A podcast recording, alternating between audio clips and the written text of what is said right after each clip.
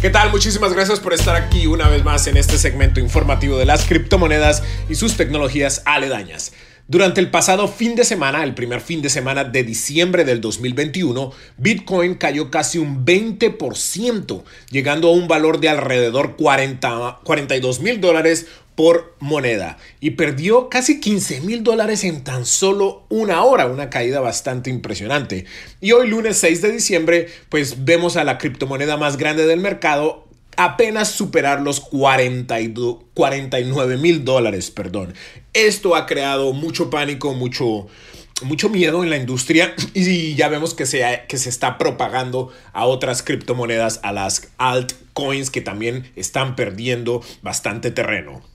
Por un lado, pues mucha gente, sobre todo los inversionistas eh, institucionales, están esperando a ver a qué precio se consolida Bitcoin antes de comprar más o seguir vendiendo. Y otros, como el presidente de El Salvador, Nayib Bukele, decidió aprovechar la rebaja, la caída de precio y comprar 150 Bitcoins más para esta nación centroamericana.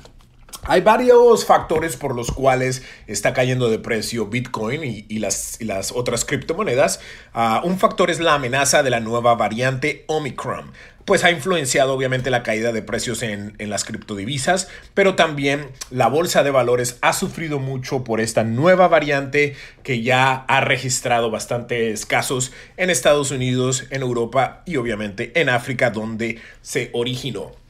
Por otro lado, el jefe de la Reserva Federal, Jerome Powell, dice que planea subir los intereses a mediados del, 2022.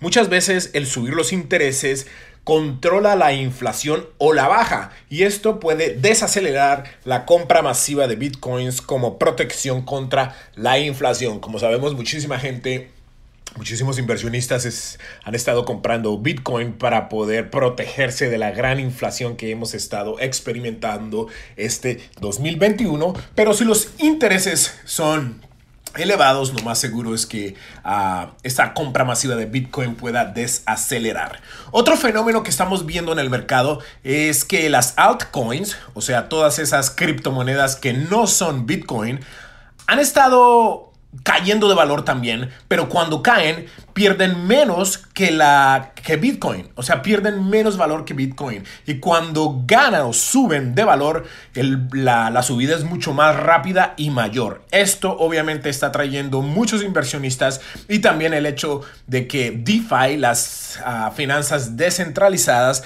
están basadas primordialmente en criptomonedas alternativas. O sea, por un lado, Bitcoin sigue siendo la ama y, señora de las criptomonedas, la criptomoneda más grande del mercado, pero ya hemos visto mucho interés de inversionistas institucionales que le están tirando el ojo a Ethereum, sobre todo la segunda criptomoneda más grande del mercado y una criptomoneda basada en una tecnología que permite crear muchas otras criptomonedas y tecnologías de, en la cadena de bloques.